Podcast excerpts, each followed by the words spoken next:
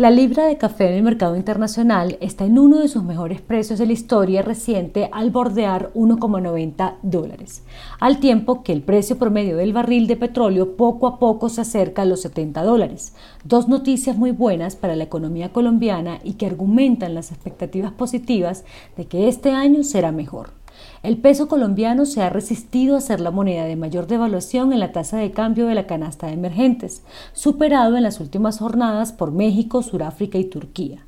En la región se nota la reactivación de la demanda de petróleo, cobre y soya, además de otras materias primas que los grandes consumidores empiezan a reactivar. El tercer mes del año comienza con una fuerte devaluación situando al dólar en un promedio de 3.624 pesos y con fuertes presiones para que toque el techo imaginario de los 3.900 pesos, tal como sucedería justamente hace un año cuando la tasa de cambio de la moneda nacional superó los 4.000 pesos, en un hecho muy ligado a la declaración de la pandemia y al inicio del aislamiento en todo el mundo y largas cuarentenas. Incluso en abril pasado los futuros del barril de crudo tuvieron cotizaciones negativas.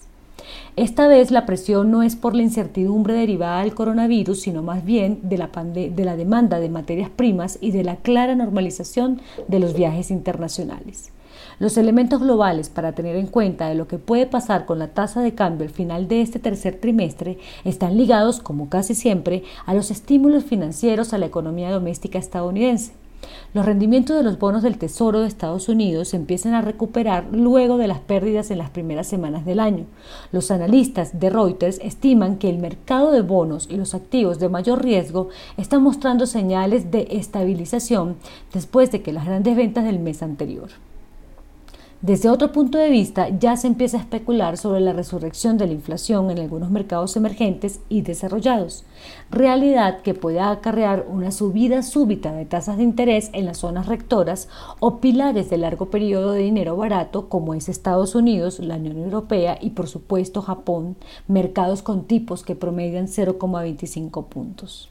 Por lo general, el dólar baja cuando el barril de petróleo está subiendo, pero estamos ante una situación poco frecuente en la que tanto el crudo como la divisa estadounidense cotizan al alza. Esta ruptura con el tradicional efecto tijera se da cuando las demandas de materias primas entran en un periodo de frenesí, al tiempo que la búsqueda de dólares se convierta en una tendencia justificada en esta ocasión por la lenta reapertura de los destinos turísticos más buscados como Estados Unidos, Europa y Asia.